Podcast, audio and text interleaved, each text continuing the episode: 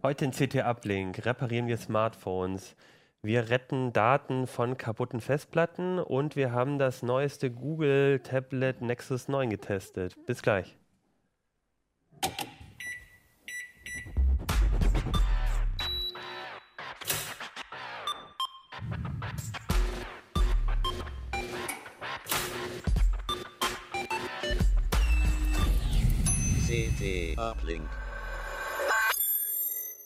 Herzlich willkommen bei CT Uplink. Mein Name ist Achim Bartschok und wir reden heute in CT Uplink wieder über die CT, über die CT 24 nochmal. Ähm, und da haben wir letzte Woche noch gar nicht so richtig über die Titelthemen geredet und das wollen wir heute nachholen. Mit mir dabei sind heute Hannes Schirle. Lutz Labs. Und Christian Wölbert. Ja, es ist eine sehr hardwarelastige Runde, sehr hardwarelastige Sendung. Ähm, und äh, wir sind alle zumindest früher mal im Mobilressort bei uns gewesen. Das ist ja fast schon so ein, so ein Heimspiel für uns. äh, Lutz, du bist äh, inzwischen ein bisschen mehr bei den, äh, bei den Sachen, so Festplatten, Datenspeichern ja, und sowas. Ich habe mich aus dem Mobilressort verabschiedet und mache jetzt mehr, mehr Hardware. Hardware. genau. Aber das läuft ja eh alles zusammen. Darüber reden wir gleich. Ähm, zuerst dachte ich, äh, wollen wir mal Smartphones reparieren. Christian, das ist ja dein Thema. Ähm, du reparierst bei uns jetzt eigentlich die ganzen Smartphones äh, uns der aller Kollegen und deren Freunde und deren Freunde. Ich schreib's auch gar nicht mehr, sondern nur noch Gefühl, Geräte. Damit ist man ja immer sehr beliebt in der, in der Redaktion, wenn man sowas kann, ne? Ja, das stimmt. Es kamen tatsächlich schon ein paar Kollegen vorbei, aber Hannes kann es ja auch. Der hat ja auch schon einiges repariert und Lutz auch. Also ja, wir haben ja auch schon mal einen Artikel dazu gemacht. Ja, und auch kaputt gemacht. Wenn, wenn, ich nicht mehr weiter weiß, dann müssen die Kollegen ran. Okay. Ähm, ja, du hast für die CT äh, Smartphones repariert. Wie einfach ist denn das, selber das zu machen? Es ist einfacher, als man denkt. Also wenn man es zum ersten Mal aufschraubt, kriegt man schon ein bisschen Respekt, weil die Schalter einfach so klein sind, die Stecker winzig sind und ähm, es ist ja auch irgendwie das Handy, was man braucht, wo die ganzen Daten drauf sind, was ein paar hundert Euro gekostet hat und ähm, plötzlich denkt man, oh Gott, wenn ich jetzt einmal so feste drücke, dann ist es ein Totalschaden. Aber ähm, bisher habe ich noch keins komplett kaputt gemacht. Eins funktioniert jetzt nicht mehr so hundertprozentig, aber ja, leider eines unserer Testgeräte, äh, die, wir, die wir, auf denen wir regelmäßig was machen. War ja nur ein S5. ja. ja, gut, also das ist jetzt vielleicht nicht so ganz optimal gelaufen, aber insgesamt glaube ich, ist die Bilanz doch besser, als ich selber noch vor zwei Jahren gedacht hätte. Okay, ähm, da gibt es ja verschiedene Sachen, die eigentlich bei so einem Smartphone kaputt gehen können. Also das Typische, was einem einfällt, sind, glaube ich, äh, die Displays. Also zumindest wenn man in der Straßenbahn fährt, dann sieht man immer Leute mit ähm, Spider-App. genau, mit den äh, spinnennetzförmigen äh, Glassprüngen. Ähm, hast du nur das gemacht oder was, was waren so das, die Sachen, die du ausprobiert hast? Angefangen habe ich mit dem einfachsten, also mit Akku tauschen und dann kam das äh, Display tauschen dazu und ähm, bei den meisten Modellen ist, ist der, ist der Display-Tausch schon ziemlich kompliziert und das heißt, wenn man das Display irgendwie getauscht bekommt, dann kann man auch noch kleinere Teile wie die Kameras auch noch nebenbei tauschen. So ganz nebenher nochmal schnell die Kamera. Das ist dann auf keinen Fall schwerer als der Display-Tausch. Ja. Okay.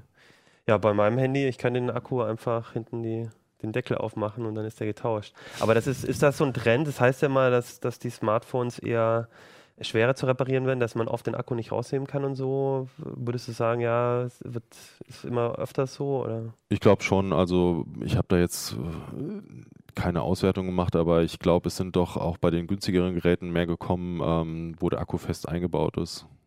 Okay. Also Jahren, ja. nur kurz zwischendurch, ich finde halt immer das Absurde ist, dass du, wenn du ein teures High-End-Gerät hast, das alles nicht geht, du kannst es schwerer reparieren und du kannst vor allem den Akku nicht austauschen. Mhm. Und wenn, ich, wenn du eine Billigkrücke für 120 Euro hast, da kannst du den Rückendeckel abnehmen und einfach einen neuen Akku kaufen. Ne? Und mhm. das Display ist meistens auch noch billiger, ja, weil die genau. nicht verklebt sind. Stimmt, genau. Du kannst auch noch einfach austauschen. Also mhm. wo du weniger für bezahlt hast. Ja. ja. Das, was ich jetzt im Kopf hatte, war das Moto G. Ist da nicht auch der Akku fest eingebaut?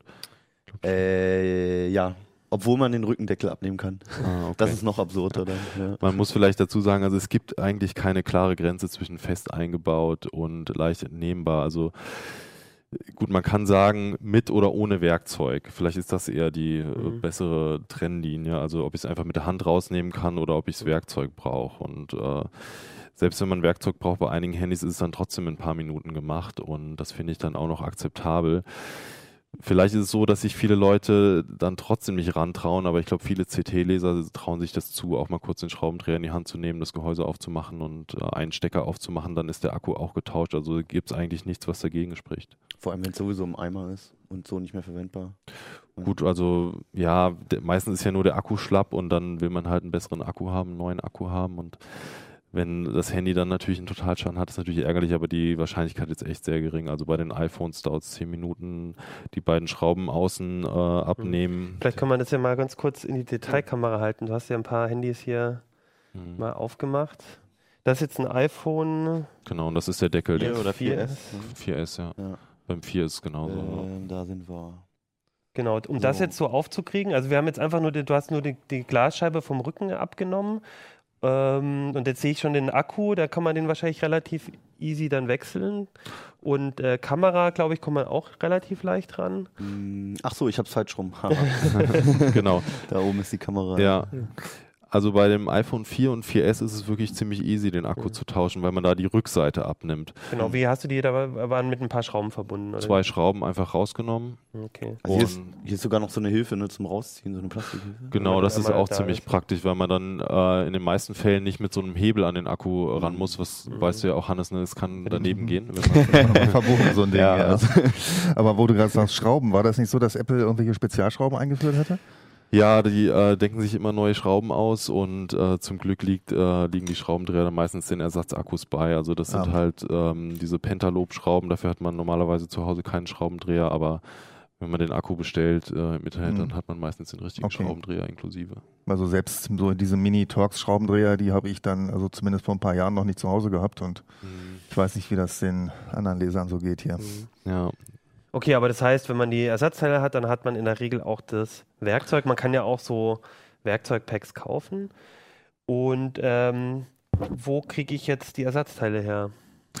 Ja, das ist leider einerseits sehr einfach, weil man sie einfach online bestellen kann und da gibt es eine riesen Auswahl.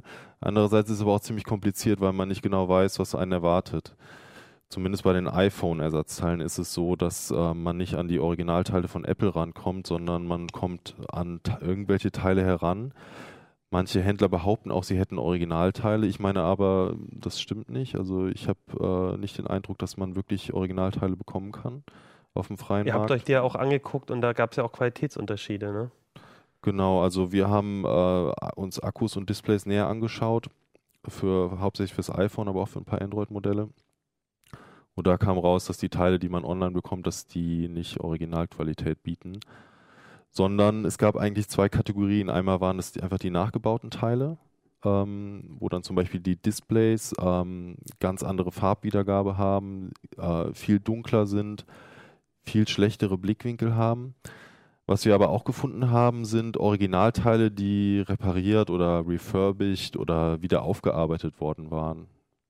Das heißt, genau, also da hat man dann Ersatz in Prinzip ein Originalteil, aber es ist ähm, vielleicht auch schon in Benutzung gewesen und man hat da keinen. Genau, also bei den Displays ist es so, dass, ähm, dass das Panel, also das LCD-Panel, was mir mein Bild anzeigt, dass das wirklich original ist, aus einem iPhone, wahrscheinlich von irgendjemandem, dem es mal runtergefallen ist, ähm, dass dann aber eine neue Scheibe draufgeklebt mhm. wurde und meistens muss dann auch die Hintergrundbeleuchtung ausgetauscht werden, weil okay.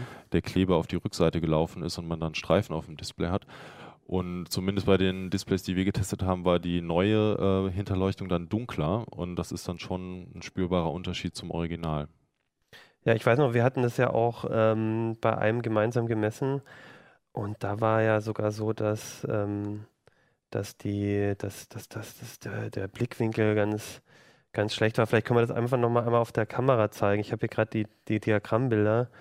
Ähm, ähm, brauchen wir jetzt nicht groß erklären, aber ähm, das, der Unterschied ist, dass bei dem einen Bild, wo es sehr rot alles ist, da sieht man halt über da, wo es rot ist, heißt, aus den Winkeln gibt es eine, gibt's einen guten Blickwinkel und man sieht beim einen ist das relativ groß, dieser Bereich, wo man einen guten Blickwinkel hat und beim anderen ist das wirklich nur, wenn man ganz direkt drauf guckt und das war wirklich so, wenn man dann von der Seite geguckt hat, ist das komplett das Bild fast ja. nicht mehr zu sehen gewesen. Ja, ne? den Unterschied hat man mit bloßem Auge mhm. sofort gesehen und das war eins von den nachgebauten Displays, mhm. also nicht eins von den reparierten okay. Ah, okay. Originaldisplays, sondern eins von den nachgebauten. Und ähm, man weiß leider vorher nicht, was man bekommt, ja. wenn man diese äh, Ersatzteile bestellt. Also man muss natürlich die Bewertungen lesen und wenn man Glück hat, äh, kann man es daraus mhm. ableiten, aber man kann sich nicht sicher sein. Genau. Kann man es ja. irgendwie am Preis festmachen? Auch nicht.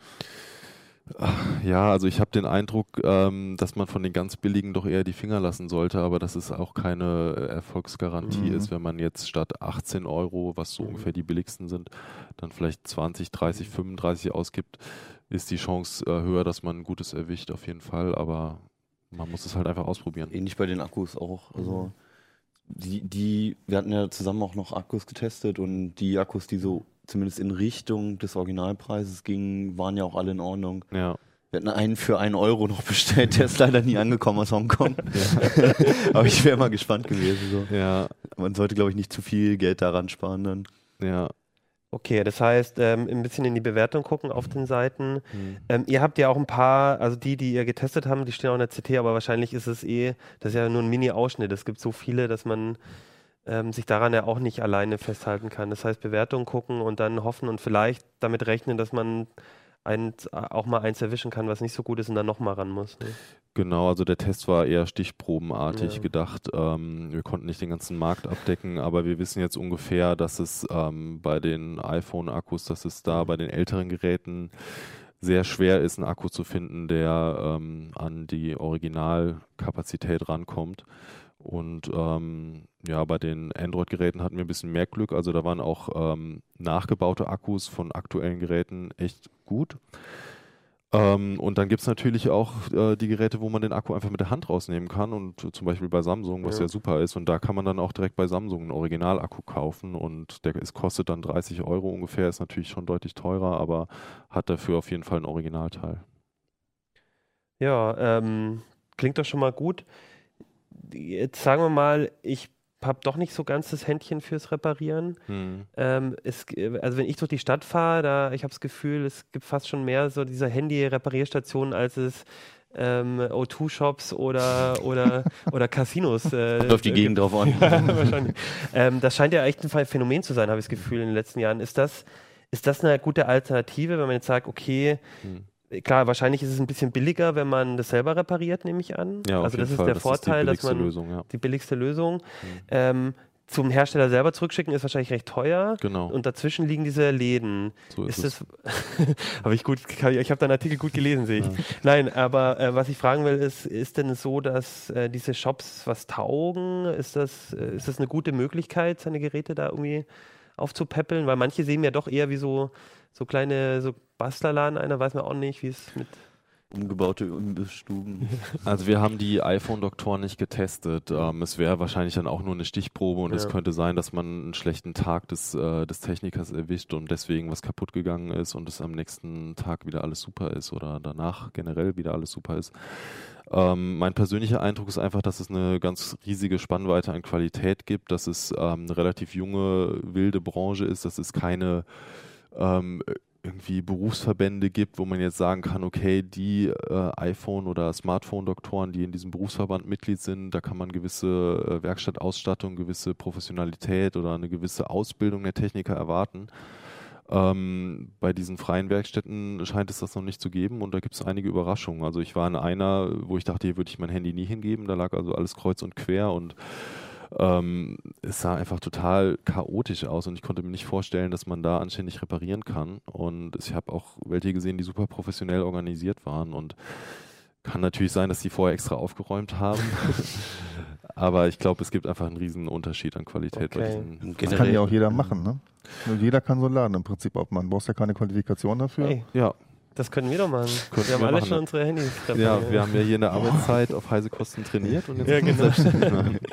genau. Ja, okay, aber, aber also du, du sagst, es gibt du hast dir welche angeguckt und da mhm. die machen durchaus gute Arbeit, kann man jetzt nicht pauschal sagen, aber mhm. geht so. Ähm, was so, ist, äh, vielleicht ja? nur ganz kurz, wie man es rausfindet, welcher Laden gut ist, wie du schon geschildert hast. Vielleicht soll man einfach so ein bisschen aufs Gefühl hören. Ne? Mhm. Wenn da jetzt so die Butterstulle noch auf, auf der Werkbank liegt, ist es wahrscheinlich nicht das beste Zeichen. Ja. Aber also wenn man in die Werkstatt reingucken darf, kann man ja ruhig mal fragen, ist ja, das sicher ein gutes Zeichen. Mhm. Ähm, aber ich würde auch ähm, auf die Bewertungen achten, wo, aber nicht nur, weil die ja natürlich auch leider äh, manipuliert sein können. Ähm, man sollte halt einfach mit den Leuten reden, sich die äh, Geschäftsbedingungen erklären lassen, ähm, versuchen ein Gefühl dafür zu bekommen, dass der, ähm, dass der Techniker oder dass die Werkstatt auf jeden Fall, wenn irgendwas schief geht, die Kosten natürlich übernehmen muss.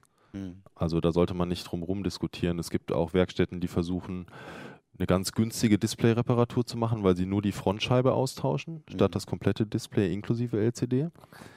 Die Scheibe zu tauschen ist natürlich viel billiger, aber es kann halt auch eher mal schief gehen. Und dann sollte man halt nicht das als Kunde bezahlen müssen, sondern dann sollte die Werkstatt den Schaden bezahlen. Okay. Ähm, vielleicht abschließend noch eine Sache, die du in den Artikel auch geschrieben hast, die ich ähm, auch ganz spannend fand ähm, oder, oder, ganz treffend fand, war, klar, es ist billiger auch selber zu reparieren, aber ähm, man hat so ein bisschen gemerkt, als du es geschrieben hast, es macht halt auch einfach Spaß, mal sich mit dem Gerät genau. auseinanderzusetzen und basteln. Mhm. Und das finde ich einen ganz wichtigen Punkt, weil ich glaube, wir alle haben für die Arbeit, aber vielleicht auch privat schon mal irgendwas repariert. Also ich habe auch mal von einer, irgendwie von einer Freundin habe ich mich, äh, hatte ich, hatte, hatte ein Handy, da dachte ich, jetzt probiere ich es auch mal und habe es äh, repariert. Es war echt ein Gewurschtel, aber danach war es war echt ein gutes Gefühl und ich habe halt mal ins Handy reingeguckt. Ich bin ja sogar gelernter Informationselektroniker, von daher das ist ein altes äh, Gefühl. Du hast dann auch keine ja. Überraschungen hinter der Displayscheibe ja. gefunden. Aber das Gefühl hört doch nie auf, oder? Das hört nie auf, nein. Ja. Aber. Das hatte mich auch der äh, eine iPhone-Doktor gesagt, ähm, also Smartphone-Doktor, der repariert alles Mögliche. Er meinte auch nach der tausendsten Reparatur ist ein absolutes Glücksgefühl und das ist das der, der Spaß am Job. Und äh, bei mir, bei meinem Handy beim ersten mhm. Mal war es halt äh, auch ein total cooles Gefühl und ähm, ich würde das jetzt immer wieder machen, ähm, nicht beim nagelneuen Gerät, aber sobald ich mein Handy zwei Jahre habe oder so, würde ich es immer selber reparieren. Einfach, ähm, weil es unglaublich viel Spaß macht und weil es einem irgendwie das Gefühl gibt, man hat ähm, so ein bisschen Autonomie, also man hat, ist jetzt nicht davon abhängig, dass mir irgendjemand hilft, der sich damit besser auskennt als ich oder den ich dafür bezahle, sondern mhm.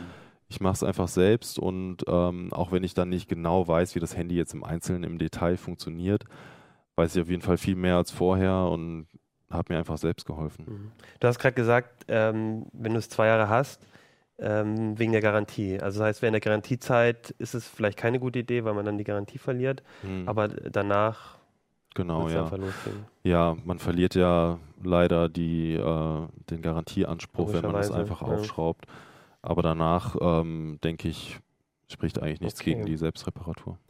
Okay, dann würde ich sagen, ähm, geht mal alle schön Handys reparieren. Du hast auch in der, in der CT haben wir auch ein paar ähm, äh, ganz konkrete Anleitungen für ein paar Handys. Ich glaube, ein S3 war dabei und ein iPhone und alles. Mhm. Ähm, aber auch generell Tipps. Und wenn ihr es nicht selber bauen könnt, dann geht zum iPhone-Doktor oder schickt es an Christian, der macht es dann für euch. Äh, nein, bitte schickt euch nicht, bitte schickt uns nicht eure kaputten Telefone. Ähm, und ähm, wenn ich jetzt so ein kaputtes Smartphone habe, dann habe ich ja oft auch das Problem, dass die Daten oh, auf dem Gerät vielleicht nicht mal nicht mehr rankomme. Und mit diesem Problem hast du dich ja auseinandergesetzt, Lutz. Ja, das war jetzt ja, eine ja, schöne das Überleitung. Getan. Das war wirklich wunderbar. Ja. ja. Also nehmen wir dann, dann nehmen wir doch gleich den Beispiel Smartphone kaputt. Wir nicht nur das Display, sondern irgendwie geht es gar nicht mehr an. Ähm, Jetzt habe ich natürlich das, äh, gerade hatten wir eine Kollegin bei uns, die genau mit diesem Problem hatte, mhm. dass dann die Daten auch nicht mehr so richtig rangekommen ist. Was mache ich denn da? Ähm, klar, Backup sollte ich vorher gemacht haben. Wir wissen alle, dass es dann halt doch nicht passiert. Ähm, wie komme ich denn jetzt an die Daten ran? Kommt drauf an, was noch geht mit dem Smartphone natürlich. Also wenn man, äh, wenn sich es noch einschalten lässt, dann sollte es kein Problem sein. Wenn nur das Display kaputt ist, kommt man vielleicht per USB dran. Mhm. Und wenn alles kaputt ist, dann äh, wird es schwierig. Also beim, genau, also beim Smartphone, denke ich mal, ist es wahrscheinlich, ähm, sobald du an USB nicht mehr rankommst, aufschrauben, wird es wahrscheinlich sehr schwer, an diesen, an den Flash ranzukommen, an den Speicher richtig, den richtig auszubauen. Ähm, das ist ja ein generelles Problem. Früher bei der Festplatte war das ja alles noch ein bisschen einfacher, oder? Also bei USB-Sticks, SD-Karten ähm, Gibt es trotzdem so ein paar Strategien, die ich Damals, als die Smartphones noch Festplatten hatten. Also, wie, wie, wie, ist denn das? Wie ist denn das? Also gibt es überhaupt Strategien, an Daten nochmal ranzukommen, wenn, wenn das Gerät ähm, jetzt erstmal nicht mehr angeht, wenn der Controller vielleicht auch. Ja, man muss da so ein bisschen unterscheiden, mhm. über welches Gerät wir jetzt gerade reden. Okay. Also, ähm, weiß ich, fangen wir mit der Festplatte an. Okay, dann fangen wir, fangen wir mit der Festplatte genau, am Anfang an, bei der Festplatte. Ähm, fangen wir an, dass wir einfach gelöschte Daten haben. Also Oder dass wir vielleicht eine Formatierung verloren haben. Dann gibt es ja solche Tools wie Testdisk oder andere Lösch Endlöschprogramme, die man einfach darauf ansetzen kann und äh, das funktioniert auch meistens, weil die Daten eben auch nicht, nicht wirklich überschrieben worden Genau. sind. Also wichtig wäre halt, sobald man diesen Fehler bemerkt, nicht noch erst die Festplatte ne, drei Monate benutzen und dann, sondern wirklich sofort aus, äh, ausschalten oder also sofort nicht mehr benutzen, sondern dann eben mit den Datenrettungstools rangehen. Genau, und nicht benutzen heißt natürlich auch, ähm, nicht etwa noch irgendeine Software auf dieser Platte zu installieren. Wenn man genau, Genau, damit dann die gelöschten Daten wieder überschreiben also würde. besser das Datenrettungstool gar nicht erst auf diese Festplatte legen, Richtig. sondern irgendwo von einer anderen Festplatte oder vielleicht sogar vom anderen Rechner und dort die Festplatte einbauen. Ganz genau. Und ähm, dann kann man mit solchen Tools relativ einfach die Sachen wiederherstellen. Es gibt Spezialtools, die Partitionen wiederfinden, die sich auf Filme oder, oder auf Fotos spezialisiert haben. Ähm, die meisten Tools sind kostenpflichtig, ähm, bieten aber eine, so eine, meistens so eine, so eine Testversion, wo man dann eben mal gucken kann, was sie denn wieder rausrücken würden, wenn man sie denn bezahlt hätte. Mhm.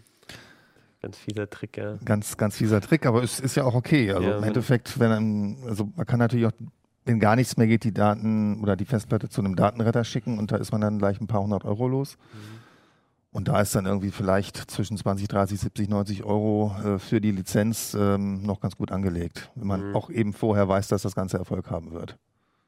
Okay, das ist, ähm, und der Datenretter macht ja eigentlich irgendwas anderes noch? Der geht dann ein bisschen forensischer Ähm, irgendwie ran an die Daten dazu. Unterschiedlich. Es gibt ja auch in der unterschiedlich, je nachdem, was eben los ist. Ne? Ja, genau.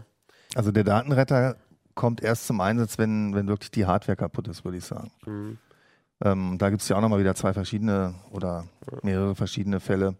Wir haben ja zum- den Fall eines Kollegen gehabt, der hat wohl die Platte, irgendeine externe Festplatte mal aus Versehen mit einem Notebook-Netzteil versorgt. Da ist halt eine Schutzdiode kaputt Mhm. gegangen.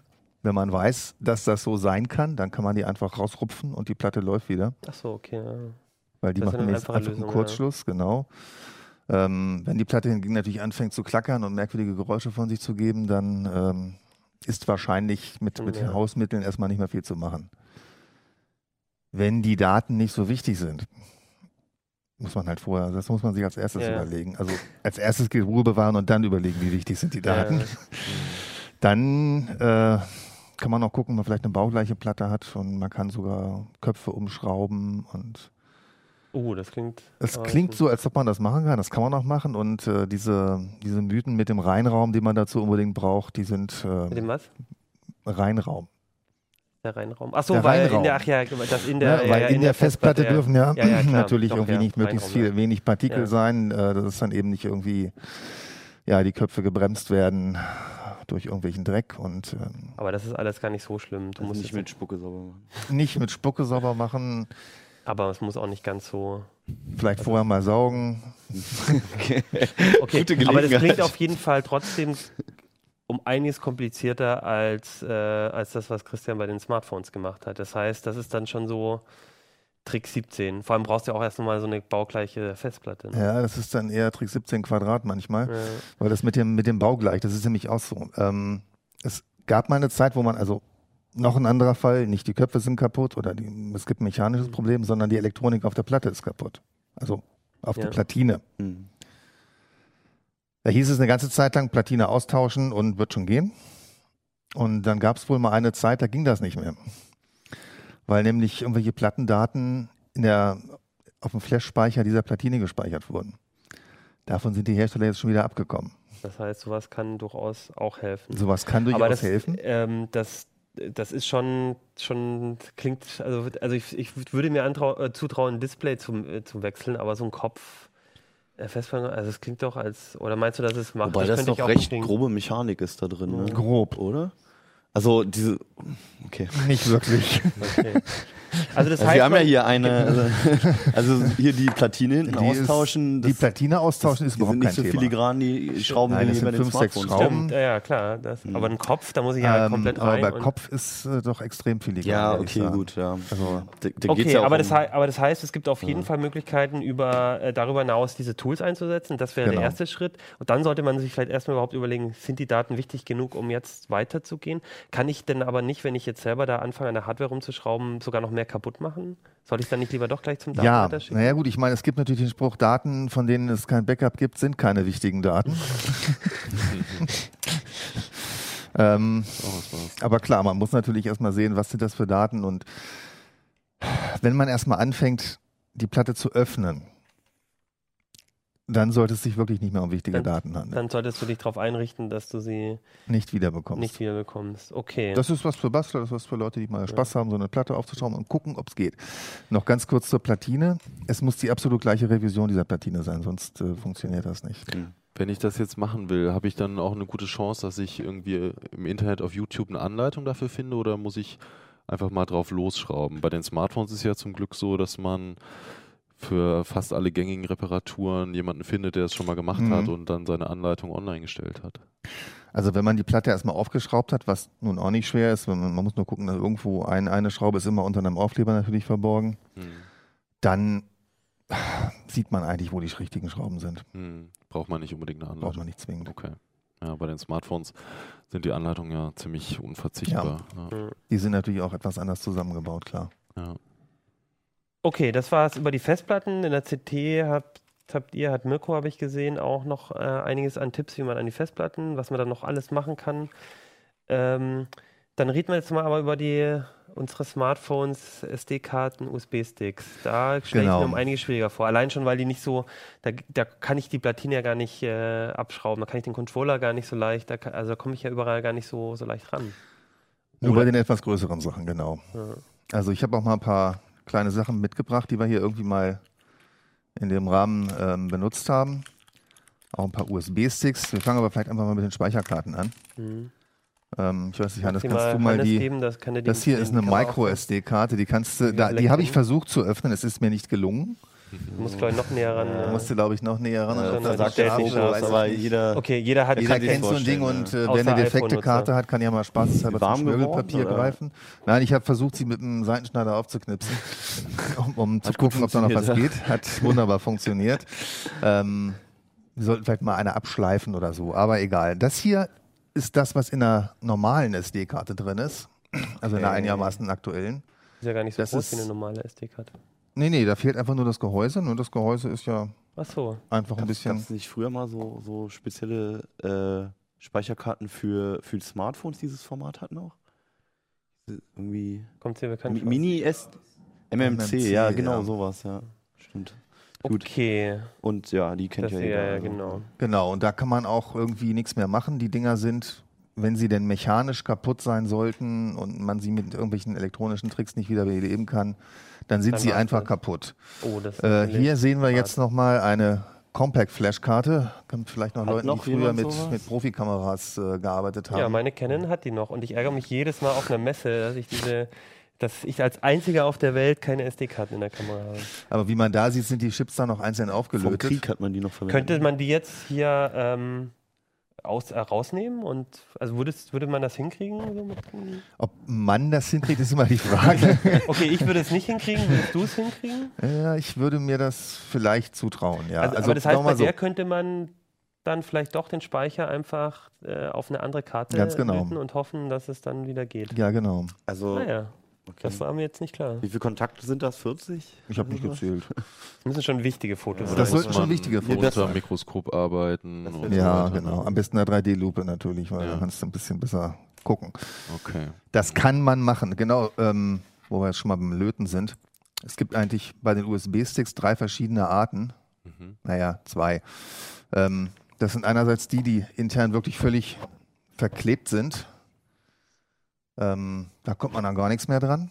Da ist, also ich weiß nicht, ob man es jetzt hier sieht, oder ist eigentlich komplett einmal so ein schwarzer. Genau, den kann man, kann, man, kann man auch nicht ran abnehmen. Da kommt man nicht dran, das hat Sieht aus wie Sinn. Und dann gibt es hier ähm, ebenfalls wieder welche, die ähnlich aufgebaut sind wie die äh, Compact Flash Karte mit einem Controller und mit Flash-Speicher. Und da haben wir auch hier zwei verschiedene Typen. Bei dem einen kommt man nämlich ähm, ja, an die Lötpunkte noch dran. Der könnte man wieder, Ne? Ebenso wie bei der Compact Flash Karte.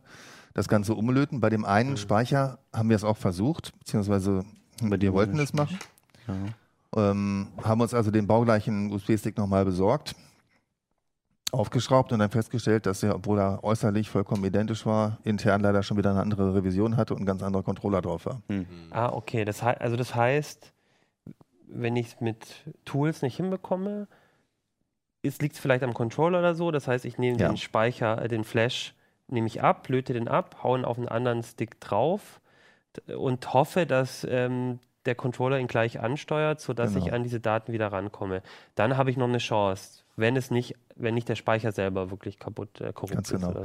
Der Speicher okay. selbst soll nach dem, was ich so gelesen habe, ähm, eigentlich eher in weniger als ein Prozent der Fälle wirklich der Schuldige sein okay. am Defekt. Also das heißt, meistens ist es dann auch tatsächlich so, dass dass auf dem Speicher die Daten eigentlich noch liegen. Und mhm. deswegen ist es wert, wenn die Daten so wichtig sind, wenn die Präsentation, die Masterarbeit oder genau. die Urlaubsfotos drauf sind, das mal auszuprobieren. Okay, wenn ich das nicht hinkriege, vielleicht könnte es mir auch mein Handydoktor machen, weiß ich nicht. Sollen wir mal fragen, also die äh, guten Handydoktoren haben auf jeden Fall Mikroskope, die können löten, ähm, mhm, haben okay. auch spezielle feine Lötkolben und Okay. Das ist durchaus ein aber, guter Tipp. Aber ja. das heißt, bei der Festplatte habe ich immer noch sehr, sehr viele Möglichkeiten eigentlich. Mhm. Wie schon immer. Allein auch wegen der, der Größe geschuldet und so wird es bei den anderen Sachen schwierig. Das heißt, wenn man genau. kein Backup hat, dann hat man eigentlich. Natürlich gerade bei Speicherkarten, wo eben, ja, gerade die gerade eben geknipsten Fotos drauf sind, da wird man natürlich noch kein Backup haben können. Ja, genau. Von daher ist so ein, für einen Urlaub, Urlaub so ein Image-Tank vielleicht doch nicht so das Dümmste. Ja. Also mir ist tatsächlich passiert auch, dass ich eine Micro-SD-Karte dann ähm, beim Transportieren äh, irgendwie mir äh, durchgeknickt ist. Aber da werde ich natürlich auch nichts mehr machen können. Nee, da kann man Aber das ist natürlich das typische Szenario. Du bist im Urlaub, du bist im Stress, die Kamera fällt vielleicht runter irgendwie und dann ist die SD. Gibt es aber auch Backup-Möglichkeiten? Dass also, du halt zu Hause im Hotelzimmer oder was? Ja, also über das Tablet zum Beispiel. Ja, also da, wo ich zum Beispiel in Urlaub gehe, ja. wenn ich zum Wandern gehe, dann habe ich kein Tablet dabei. Aber deine Spiegelreflex? Nee, da habe ich natürlich eine kompakte Knipse oder ein Handy oder so dabei. Ja. Ja. Und am, ja, gut, Handy ja, oder, oder zumindestens, also klar, irgendwie ist man immer der Klugscheißer, wenn man danach sagt, hast du ein Backup gemacht, aber es ist halt irgendwie der Knackpunkt, ne, mit dem ganzen Thema, also so interessant es auch ist, aber diese ganze Friemelei und so muss man halt nicht machen, wenn man ein Backup macht. Ja, richtig. Und ähm, selbst wenn man halt nicht die Karte kopieren kann im Urlaub, nimmt man halt anstatt einer SD-Karte, nimmt man halt vier mit, ne, und hat ja, zumindest noch drei Viertel der Fotos. Vielleicht nicht eine 64er oder 128er, ja. sondern ein paar kleinere. Genau. Damit man gar nicht in der Versuchung kommt, alles auf einer zu speichern. Okay, Eins noch zum Speicher und Auslöten. Du hast vorhin das defekte Handy angesprochen, ja, was ja gar genau, nicht mehr geht. Ich noch mal hin, ja. Auch das hat natürlich einen Speicherchip drauf, den man in der Theorie auslöten kann hm. und dann eben in einem speziellen NAND-Flash-Leser wieder einlesen kann. Vorteil an diesen ganzen Handyspeichern ähm, ist ein sogenannter eMMC-Flash drin. Das heißt, das ist nicht nur der Speicher direkt, sondern der, der Controller, Controller ist schon drauf. dabei. Mhm. Das heißt, da muss man sich nicht zum weiteres kümmern. Da legt man diesen Chip einfach in so einen NAND-Flash-Laser rein. Mhm. Vielleicht hat sogar so eine Handy-Doktor-Werkstatt die bessere sowas mhm. und liest den da aus. Okay, und beim Handy ist es ja meistens gar nicht so, dass da irgendwie jetzt der Controller kaputt geht, sondern meistens ist ja das Problem, dass das Handy komplett genau. kaputt ist. Und dann ist der Teil noch gut. Also das heißt, da kann ich das noch machen, wenn ich in das Handy reinkomme. Und das ist dann auch die beste Chance, um solche Daten noch zu holen, wenn man über USB nicht eh rankommt. Ja, genau. Okay. Gut, aber also, also meine Erfahrung damit ist sowieso, wenn du kein Backup gemacht hast, dann beim, gerade beim Handy, dann wird das einfach unerträglich schwer. Mhm. Ja. Also auch jetzt auch so rein finanziell, ja. Mhm. Kauf dir eine Festplatte für 100 Euro, da hast du dann irgendwie 3 Terabyte mhm. mittlerweile drauf. Oder bezahl halt irgendeiner Werkstatt 300, 400 oder mehr Euro, um das dann wiederzuholen. Mhm. Ja. Okay, aber das heißt, bei vielen Sachen gibt es noch eine Lösung ein paar Tipps dazu, wie man bei den verschiedenen äh, Speichertypen äh, Geräten rangeht, haben wir in der CT. Genau. Dann wollen wir jetzt mal diesen ganzen alten Schrott, den wir hier auf dem Tisch haben, ja. mal verlassen und mal über was, zu, über was Neues reden. Okay. Kommen wir mal nachher noch zu inter interessantem altem Schrott. Ja. Aber zuerst zum Neuen. Du hast nämlich Shit hier, hier. Ja. ein Ja, wir haben schon drüber gesprochen. Tablet. Genau, wir hatten schon mal drüber gesprochen in Uplink äh, Nexus 9, das neue Google Tablet. Also nicht von Google hergestellt natürlich, aber von HTC und dann mit dem Nexus-Label ähm, draufgeklebt. Nur kurze Einführung, Nexus-Geräte, halt die Geräte, die direkt von Google kommen, die man auch in Google Play kaufen kann und die halt einen Android drauf haben, ohne irgendwelche Bloatware, irgendwas von den Herstellern, irgendwelche Zusatzkram. Vorteile sind zum Beispiel, dass man ganz schnelle Updates bekommt, also immer die neueste Android-Version. Mhm. Davon ist jetzt halt das neue Tablet draußen in einer neuen Größe. Da ist ja auch schon Android 5 drauf. Ne? Genau, ja, stimmt. Das ist das erste Gerät, was wir hier haben mit dem mit einer offiziellen vertriebenen Version von Android 5. Ähm, alles anders und alles neu und alles super. nee, aber genau, alles die neu Details schon. haben wir ja. schon geredet. Genau, da hatten wir ja schon drüber gesprochen und ähm, das Tablet selbst halt, ähm, wir haben es jetzt, wir haben es noch nicht durchgetestet, wir sind noch in den Tests zugegebenermaßen. Ähm, bei unseren ersten Tests ging es vor allem darum, mal die Performance zu testen, weil hier ein Nvidia-Chip drin ist. Der heißt ähm, K1 und der Zusatz Denver ist wichtig, denn das ist die 64-Bit-Version, mhm. die zwei Prozessorkerne hat und somit auch das erste Android-Tablet mit 64-Bit-Software und 64-Bit-Chip. Also es gibt schon so ein paar Smartphones, gab es schon mit 64-Bit-Chip, aber die sind alle noch mit Android 4.4, können das also, nicht, also nicht nutzen. Oder mit iOS, ja, stimmt. Man vergisst es manchmal, ja. ähm, ja, genau. Und das erste, also der Anfang war erstmal ein paar Benchmarks zu machen. Wir haben halt eine spezielle Core-Mark-Version, die nur die Prozessorlast äh, misst und dann haben wir halt noch so ein paar Grafik-Benchmarks. Und ähm, wir hatten auch schon mal einen Tegra, also Tegra K1-Chip von Nvidia hatten wir da, in diesem Nvidia-Shield. Hatten wir auch in der Sendung schon, genau. Genau, hatten wir da auch schon da, in 32-Bit-Version allerdings, was recht gut abgeschnitten hat. Und dieses Ding hat jetzt zumindest bei den Prozessor-Benchmarks hat es jetzt noch besser abgeschnitten. Nämlich, du hast jetzt auch gerade hier die Werte, ähm, über 10.000 Punkte im Single-Thread-Modus. Das ist das erste Mal.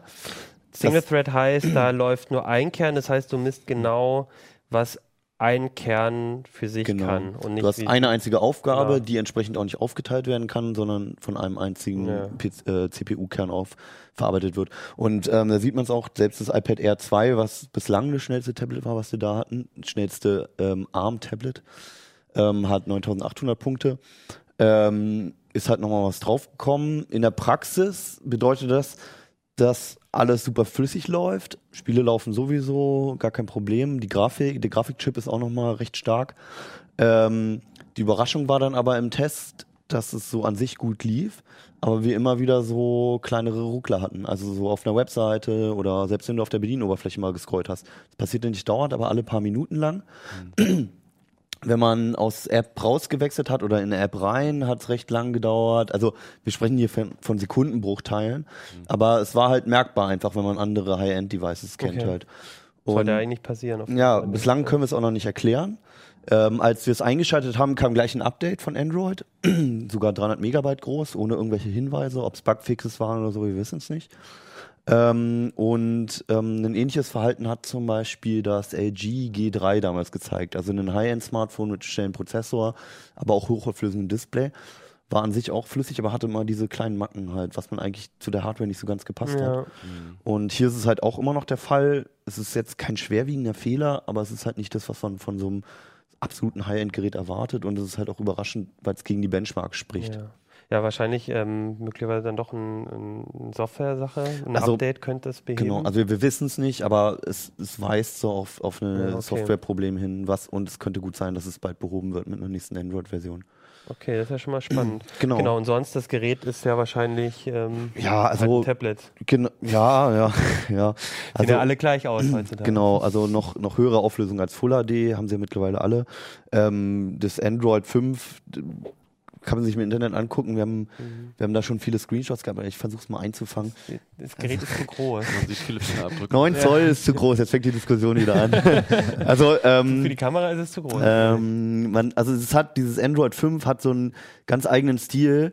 Ähm, das man sieht es jetzt hier beim, beim Kalender, da wechselt halt immer das Hintergrundbild oder man sieht es auch ja. nicht. So hier. Zeig alle ähm, ja, stimmt. Was ähm, morgen? Hier ist Neujahrstag am 1. Januar bei uns. Ähm, und ähm, diese ganzen Bilder, ich finde, das tangiert immer so zwischen, oder das wechselt immer so zwischen Kinderbuch und ähm, also ich bin in Berlin aufgewachsen, da gibt es noch im Ostteil, gibt es an manchen so Häuserwänden so, so Arbeiterbilder, wo irgendwelche Arbeitsszenen mhm. dargestellt mhm. wurden und das erinnert einen irgendwie, diese ganze Stil erinnert einen danach. So. Ist halt wie immer Geschmackssache. Sozialistischer Realismus. Ja, stimmt, genau. Das ist, äh, das ist der Begriff dafür. Ja. Okay, ich habe mich jetzt auf dem Google-Gerät nicht erwartet, aber ja. ich habe mich bisher noch nicht so, äh, nicht so dran, äh, dran angewöhnt, ja. muss ich sagen. Also aber ich, es, ist, es ist halt alles so zweidimensionaler Look, mhm. wie man es vor iOS auch jetzt kennt. Okay. Ähm, wie gesagt, wir sind noch in den Tests zu Laufzeiten okay. und Display möchte ich noch nicht so viel sagen. Wir haben da gerade noch, sind gerade noch am Testen. Ähm, vielleicht das einzige noch diese Displaygröße, mhm. halt jetzt knapp 9 Zoll. Die Diskussion bricht ja immer wieder los, vor allem bei den mhm. Smartphones, mhm. bei den Tablets und so weiter. Und so leid ich diese Diskussion bin, es ist trotzdem bei diesem Tablet wieder, wenn man es in die Hand nimmt und davor ein iPad Mini hatte beispielsweise oder ein Nexus 7, auf einmal kommt es einem zu groß vor, ja. ja. Es ist komfortabel, aber irgendwann wird einem der Arm lahm. Im Gegensatz zu einem Tablet, was halt 7 oder nur 8 Zoll groß ist. Im ich Endeffekt werden, ja, ja, ich auch. Im Endeffekt entscheiden es wieder die Kunden. Also ähm, 7 Zoll war mir zu klein und 9 Zoll ist mir zu groß, merke ich jetzt dabei. Ähm, wenn man dran interessiert ist an den Geräten, am besten, bester Tipp ist immer, geht bei Saturn oder Mediamarkt oder irgendeinem anderen Elektronikhandel einfach in den Laden und guckt es euch an und fasst es an. Was soll denn der Spaß kosten? Bisher waren die Nexus-Geräte eher günstig. Mhm. Ja, 400 Euro kostet das mittlerweile. Mhm. Ja, es ist kein Schnäppchen mehr, es ist aber angemessen. Also jetzt nur so zum Vergleich, das iPad Air 1, was ja mhm. immer noch ein, ein Gerät ist, was total up-to-date ist, kostet auch 400 Euro. Aber es ist ein Paradigmenwechsel bei Google, weil früher, ich meine, das Nexus 7, das war ja nur wirklich ein Billiggerät, das ja, war einfach also, ein Schnäppchen. Und, man kann und, da viel ähm, spekulieren halt, ne? das Nexus 6 kostet ja jetzt auch genau, weit über Smartphone. 500 Euro, das mhm. Smartphone, anders als beim Nexus 5 noch. Es sind halt keine Schnäppchengeräte mehr, aber für die Ausstattung, die sie bieten, ist der Preis immer völlig angemessen. Ja, früher war es ja für, für, Google anscheinend irgendwie äh, mehr so der, der Fall, dass die sagen, irgendwie, Leute, kauft, die, kauft diese ja. Geräte, wir brauchen die Hardware nicht. Also es waren bislang halt auch immer, es waren Geräte für Kenner quasi. Also es haben sich immer, es waren nie die großen Mainstream-Geräte wie die mhm. Galaxy S-Reihe von Samsung. Es waren halt oft Geräte, die sich, die sich Leute schon gekauft haben, die sich mit der Technik beschäftigt haben, die, die irgendwie die Preise verglichen haben, etc. Aber es war, ja, aber es war für, fand ich immer auch so ein so ein Näppchen oder so ein Preistipp. Also ich weiß nicht, wie ja, oft absolut, wir empfohlen haben, mhm. äh, wenn uns jemand gefragt hat und gesagt hat, was er ungefähr will, haben wir gesagt, mhm. hey, dann ist, ist das Nexus, mhm. äh, Nexus 4, Nexus 5 sind irgendwie gute Geräte dafür. Ja. Und das ist jetzt nicht mehr so. Also ich, also du hast es mit dem iPad verglichen, das iPad Mini, glaube ich, kostet ähm, genauso viel. Das iPad Mini 2 kostet sogar nur 300 ja, Euro. Und ich finde, äh, und, und gerade auf dem Markt, bei den Tablets hat sich, mhm. ist immer iPad immer noch so stark. Also klar, Google kann nicht immer alles super günstig verramschen. Ich glaube, die haben bei den alten, bei den Elterngeräten auch, also vielleicht nicht draufgezahlt, aber auf jeden Fall nicht mehr viel verdient. Es kann schon sein, dass sie auch draufgezahlt haben. Und, ja. und bei denen jetzt, also ich, ich bin mir nicht sicher, ob das Vielleicht ist der Punkt ist. einfach erreicht, wo Google es nicht mehr nötig hat, halt künstlich diese, ihre Geräte zu vertreiben oder diese Demo-Geräte halt mhm. ähm, irgendwie in die, an die Leute zu bringen, sondern es ist einfach so, dass sie jetzt halt Geräte bauen, um, um wirklich Geld zu verdienen mit der Hardware auch. Oder um es sind ja immer verschiedene Hersteller. Das ist jetzt hier HTC, das, ähm, das Smartphone steht Motorola her. Vielleicht auch einfach den Herstellern einen Gefallen zu tun, dass sie halt einmal die Nexus-Reihe bedienen können und da halt Umsatz mitmachen. Man kann nur spekulieren, auf alle Fälle ist es ein Strategiewechsel. Früher waren die Nexus-Geräte auch teurer, also das Samsung, dieses Samsung-Gerät, dieses Samsung Galaxy mhm. Nexus, mhm. hat auch so viel gekostet wie ein äh, Galaxy S. Ähm, vielleicht war es auch einfach nur so ein Zwischenstopp mit diesen Schnäppchengeräten zwischendurch, um es mal kurz zu pushen mhm. und jetzt wieder ein bisschen wirtschaftlicher zu arbeiten. Mhm. Noch früher waren ja die Nexus-Geräte ja. noch gar nicht mal äh, Nexus-Geräte. Ja, genau. Wir haben nämlich heute, ähm, wir haben festgestellt, die Woche ist ähm, ein Geburtstag ja. für Android und zwar ähm, im November 2007 hat äh, Google zum ersten Mal Android vorgestellt. Noch nicht die Geräte, aber ja, sondern nur die Software. Die Software, die hatten ein paar Jahre davor ähm, die, ein Startup, eine Firma gekauft, die dieses Android gemacht hat, ja. mit, mit Andy Rubin, der jetzt vor kurzem erst von Google weggegangen ist, also mhm. auch ganz interessant, mhm. der aber quasi mit, mit Android eingekauft wurde. Und du hast nochmal das G1, das allererste. Also G1 hieß es ja nur in Deutschland Telekom G1. Ach, ähm, ansonsten war das das HTC Dream. Genau. Kann man das vielleicht nochmal zeigen? Ähm, noch, also ein bisschen klobig. So. Und der Clou aber, ah ja genau, wir packen hier mal alle ja. jegliche Ablenkung weg. Äh, der Clou war halt, dieser Mechanismus. Eine Tastatur. Ja, eine Hardware-Tastatur. Also damals herrschte noch ein gefühlter Krieg, irgendwie, ob man eine Hardware-Tastatur oder eine Software-Tastatur braucht. Ähm, es läuft auch noch, man sieht es ja, äh, mit Android 1.6. Der Store funktioniert leider mittlerweile nicht mehr, wird nicht mehr unterstützt offensichtlich. Ähm, aber ansonsten, ich habe es vorhin mal mit einem Kollegen noch ausprobiert und im Endeffekt ist alles drin, was du bei einem modernen Android-Smartphone auch hast. Du hast WLAN, du hast Bluetooth, du hast Widgets, ähm, du hättest theoretisch den App Store, ähm, aber es reagiert noch in Ordnung. Also die Scrollen in den Menüs geht es alles ein bisschen ruckliger, so, aber es funktioniert. Es ist jetzt nicht so, dass man immer irgendwo falsch hintippt, weil es zu langsam wäre oder lahm oder so. Ähm, es ist, man, man hat sich schon so an die Oberfläche gewöhnt, man findet sich hier auch sofort zurecht. Es gibt ein paar Knöpfe zu viel, nämlich sechs Stück, auch so ein, so ein Trackball hier. Die Trackball, ich fand Ja, die damals gar nicht so, so ja, schlecht. Du, ja, du hast auch auf Hardware-Tastatur geschrieben, ne? Ja, ich war eher so ein T9-Mensch Ja? äh, beim Smartphone. Ah, okay, gut. aber, aber ich fand diesen Trackball eigentlich cool. Ja, aber ich irgendwann war halt klar, Ja. Ich Also- würde sagen, ich habe lieber ein ruckliges Smartphone als eins, äh, wo ich einfach nicht weiß, wo ich hintippen muss, weil man von oben, von links, von allen Seiten wischen kann. Ja, Und stimmt, ja. Klar, vielleicht bin ich auch einfach zu faul, mich an die neuen Betriebssystemversionen Ja. zu gewöhnen, aber Hm. Obwohl meins total ruckelt, komme ich damit immer noch schneller klar als mit einem, wo ich mich erstmal zwei, drei Wochen voll einarbeiten muss. Mhm. Mhm. Also ein gutes, ich finde, was, was Apple halt irgendwann mal gezeigt hat, auch ein gutes Betriebssystem braucht halt keine Anleitung und auch keine Gewöhnungszeit, sondern du bist halt innerhalb von fünf, sechs Minuten bist du drin. Hm. Das geht auch nicht bei jedem User, aber so das, das macht halt schon so ein Betriebssystem Wie ist aus. das denn für euch? Ihr testet ja immer die ganzen Smartphones, Mhm. unterschiedliche Hersteller und die Oberflächen sind dann natürlich auch anders, obwohl es eigentlich Android ist, was drunter läuft. Also Mhm. Die Sortierungen sind anders. Flucht ihr da nicht manchmal? Das ist eigentlich bei Hörst du jedem doch dauernd. Ja, Also ich, ja, also ich, es kommt darauf an. Die, die, mittlerweile versuchen die, die Hersteller halt sich immer stärker abzusetzen durch die eigenen Bedien Bedienoberflächen. Also Samsung hat TouchWiz, HTC hat Sense etc. Mhm. Und ähm, das führt eigentlich nur dazu, dass es so ein Overkill ist, weil, weil diese Android-Version, die beispielsweise auch auf den Nexus-Geräten läuft, eigentlich recht übersichtlich ist und auch in Richtung iOS geht, so von der Übersichtlichkeit und Einstiegsfreundlichkeit Hm. und sie dann halt irgendwas raufhauen, was es angeblich irgendwie noch schnelleren Zugriff oder du hast fünf Alternativen, wie du in, in irgendein Menü komm, Hm. Kommst, reinmachen und das eigentlich überhaupt nicht nötig ist. Also Hm. man muss nicht alles noch effizienter machen, als es ist. Aber ich finde eine Sache, die du ansprichst, die finde ich immer total gefährlich beim Smartphone-Testen, wahrscheinlich auch bei anderen Geräten, ist, ähm, man muss immer verdammt aufpassen. Man hat meistens ja selber ein Smartphone in der Tasche Hm. und man muss immer verdammt aufpassen, dass man nicht irgendwann sich so sehr an die eigene Oberfläche Mhm. gewöhnt hat, dass man beim Testen irgendwann sagt, oh, das ist überhaupt nicht intuitiv und in Mhm. Wirklichkeit liegt es nur daran, weil man selber was anderes gewohnt ist. Also Klar. wir, ich glaube, wir alle probieren immer wieder auch andere Geräte aus. Du hast mal, du Mhm. hast dann, glaube ich, ein, äh, ein iOS-Tablet und ein Android-Telefon.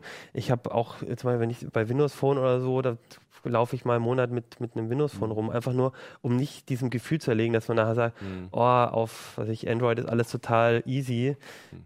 weil man halt selber sich schon dran gewöhnt Ja, hat. für einen Tester wäre es also eigentlich am besten, man hat gar kein genau. Haupt-Smartphone, sondern man würde einfach ständig regelmäßig wechseln, damit Ja. man sich nicht an irgendwas zu sehr gewöhnt. Oder so einen alten Nokia-Knochen, der. Reicht ja. Ja, Ja, aber eigentlich um mal aufs Alter zurückzukommen, das war damals schon echt ein Umschwung. Ne? Ja. Ja, also genau. also da also- mussten wir uns doch ähm, ja, ganz erstmal wirklich überlegen, wie, wie testen wir diese Dinger jetzt Ja. überhaupt? Genau, lustig, äh, genau, Lutz haben wir vorhin festgestellt. Du hast ja lustigerweise damals das Gerät Dieses auch Telefon noch getestet, ja. Ja. Wie wart ihr damit auch, ähm, wart ihr damit auch, ähm, habt ihr damit auch gesurft oder wart ihr nur in Ja, den natürlich. Menüs? Äh, geht das? Ja, ich klar. meine jetzt mittlerweile so mit den neuen Webseiten, kann man damit jetzt irgendwie ja, es Online- ist halt Ja. alles ein bisschen lahm und Ja. so, aber an sich Man will es funktioniert's. Also Ja, man ich wette, nicht, ne? ich wette, dass irgendeiner von unseren CT-Uplink-Nutzern noch ein G1 im Betrieb hat. Also wenn ja, Vielleicht nicht mehr mit. Android. Android Ja. 1.6. Die sollen sich dann bitte mal Ja, melden. genau. Und welches Betriebssystem da drauf Ja. läuft. Ja. Gab ja auch Cyanogen-Mod. Stimmt, es gibt einen Cyanogen-Mod Ja. Also 2.1 gibt es mindestens. Ja, aber die offizielle Version endet War- war bei 1.6. 1.6, Genau, ja. Okay, ich würde sagen, dann sind wir am Schluss der Sendung. Ich wollte am Ende aber noch eine Sache erwähnen. Wir haben nämlich Post bekommen und wir haben wirklich, wir haben wirklich Post bekommen, äh, was ich total cool finde. Enrico hat uns geschrieben und zwar einen Leserbrief und er hat gesagt, weil er keine Social Media benutzt äh, und wir irgendwann mal in der Sendung gesagt haben, dass E-Mail total out ist, hat er uns einfach einen handgeschriebenen Brief geschrieben. das freut uns sehr. Wir antworten auch auf den Brief ähm, noch natürlich per Hand. Ähm, Das wird noch kommen. Wir hätten es auch schon geliked, aber. Auf jeden Fall vielen, vielen Dank. Das freut uns. Ihr könnt uns auch schreiben. Natürlich äh, handschriftlich äh, an die Redaktion. Ich glaube, das Einzige, was nicht geht, ist Fax. Aber doch, doch, doch auch. Ja? Fax geht ah, bei uns. Steht Impressum. Hat jemand die Nummer noch? 417. 417 ist die Durchwahl ganz am Ende. 5352 417 per Fax. Ähm, oder natürlich auch auf YouTube äh, kommentieren, per Twitter, sonst irgendwie. Ja. Rauchzeichen. Und dann würde ich sagen, schreibt uns, schreibt uns vielleicht ähm, auch, ob ihr selber schon mal Handys repariert habt. Das ja. würde uns auch noch interessieren. Wie leicht fandet ihr es? Wie schwer? Ja. Oder ähm, ob ihr noch das G1 irgendwo genau, in der Schublade hat oder noch benutzt. ob das noch jemand benutzt, ja, auf jeden Fall. Ja. Okay, dann würde ich sagen, Schluss für heute. Nächste Woche gibt es eine neue CT. Da gibt es ja. auch wieder spannende Themen. Ich habe äh, eins davon geschrieben, deswegen weiß ich, die nächste CT wird spannend. es gibt auf deswegen alle Fälle spannende Themen. Auch jemand nämlich eins geschrieben. guckt auf jeden Fall in die äh, CT nächste Woche auch rein. Ja. Die andere ist noch im Kiosk. Schnell noch kaufen, Smartphones reparieren. Und dann würde ich sagen, bis dann. Tschüss. Ciao. Ciao.